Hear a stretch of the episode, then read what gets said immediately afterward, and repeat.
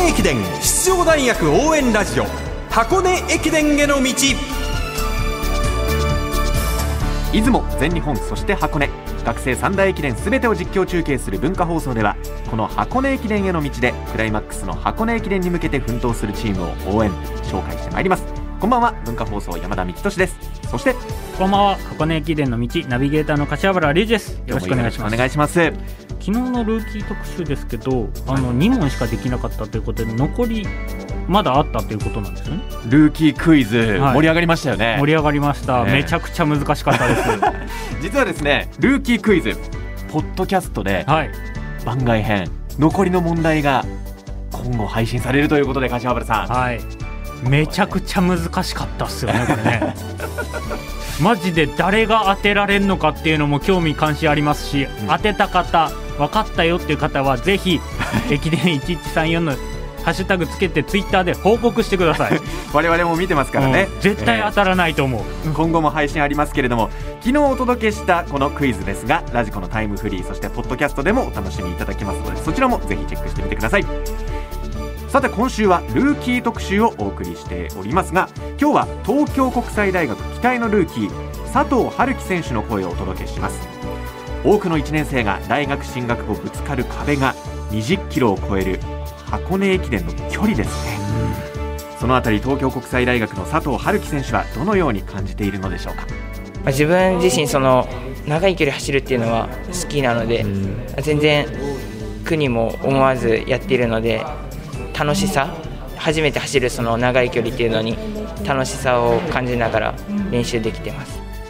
東京国際大学佐藤春樹選手20キロを超える練習でも楽しみながらできているというのは距離に対してのこう違和感っていうか恐怖心っていうのはなくてルーキーながらすごいですよね。そこをすぐこう砕くことができたっていうのは本当に大きな収穫なんじゃないかなと思いますね。楽しさを感じるというね、えその佐藤春樹選手ですが大学駅伝デビュー戦となった出雲。2区を走って区間4位。東京国際大学初優勝に貢献すると全日本ではそうそうたる顔ぶれが集まりました。1区を走り先頭から18秒差の区間10位でした。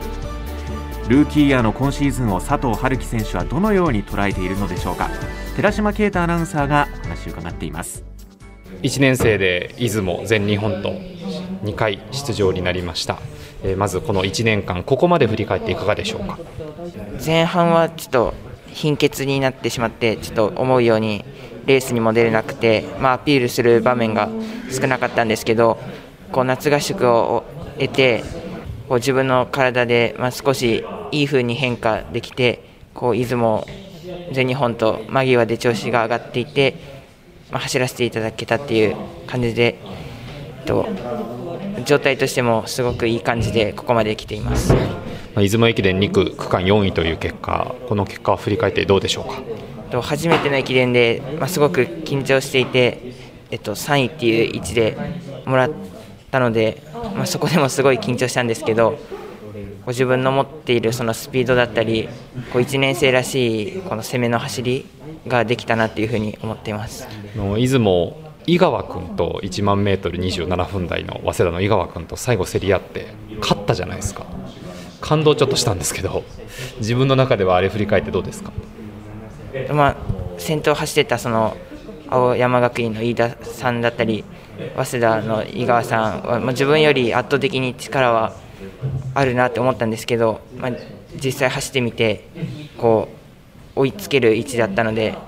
まあ、最後、まあ、きつかったんですけど、まあ、早稲田なら抜かせるって思ってうん。最後抜かししたので、まあ、すごい自信にもなりました。そこは強気でいけたという。はい。もともとその強気な性格ですか？こう試合に臨むまではちょっとこう弱気というか、まあ、そんなに強い姿勢ではないんですけど、いざ走り出したらいけるって思ったらいけるので、はい、走り出せば強気だと思います。走れば気持ちがなんか性格が変わるというあかはい、そういう感じ、はい。えー全日本は振り返ってどうでしたか？とこの全日本も1区を走らせてもらってすごい緊張していて、まあ、陸上始めてこう1区を走るっていうのがなかなか経験がなくてこの1区のこの重要さというかそういうのが、まあ、自分の中ですごい緊張しちゃって前日とかも全然寝れなくて当日迎えたんですけど、まあ、これもスタートラインに立った時には、まあ、今までやってきたことを、まあ、振り返って、まあ、いけるなっていう、まあ、自信もあったので、まあ、思い切って走ることができました。えー結果的には先頭から18秒。この秒差は結果としてはどうでしょうか？まあ、もう少し前で渡したかったっていうのが、まあ、それが一番大きくてさ最後までその自分の力を出しきれなかったかなっていうふうに思います。序盤特にこの選手意識するなんていうのありましたか？自分の中でこの同級生には負けたくないっていうのが一番あったので、まあ、駒澤の、まあ、区間賞を取ってた同じ佐藤はい、君だったりっていうのはすごい自分の中で意識してた部分あります。という意味ではその佐藤ジョージ君の区間賞っていうのは結構悔しい部分がそうですね、まあ、1年生がまさか取るってのは思ってなかったので、まあ、すごい悔しかったです。東京国際大学佐藤春樹選手のインタビューをお聞きいただきました。まあ、ここで情報なんですけれども、はい息抜きはですね、うん佐藤春樹選手、映画や買い物、うん。そして部屋のインテリアグッズが選ぶのを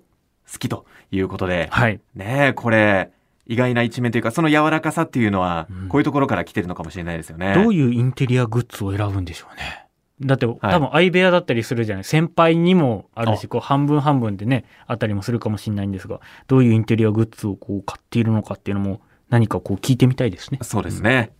さあ、そんな佐藤春樹選手に箱根駅伝への意気込み、こちらを語ってもらいました。まあ、自分1年生なので、その上級生、まあ、すごい力のある選手だったり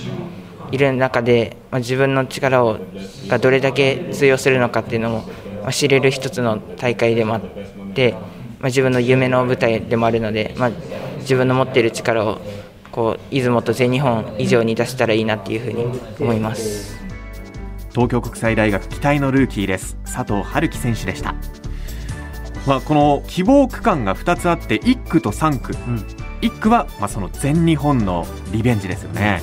一方3区はですね景色を見ながら走るのが好きだということで、うん。そういう意味で以前から走りたい区間だということです。1区ですね、近年、あの高速になっても、スローペースになっても、6号橋が勝負の鍵になってきて、結構そこで一気にペース変化あったりするんですね。今回のあの全日本みたいなはい。スパート合戦になるケースがありますので、そういったところで考えると、一度経験してる、やっぱ1区は僕はちょっとおすすめかなと、個人的には思います。全日本のその1区の経験が箱根でも生きると、めちゃくちゃうまかったですからね、佐藤君の1区、今回、全日本もそうですし、こう前に出ないけど、ちゃんと追っかけていけるような展開、やっぱクレバーさもあって、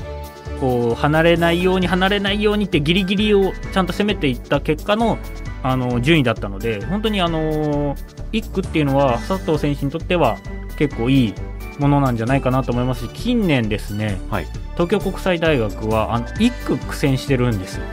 っていうのも、あのまあ、丹所選手がこの間のインタビューで1区朝苦手なんですっていうところで、佐藤春樹選手が1区できるようなことがあると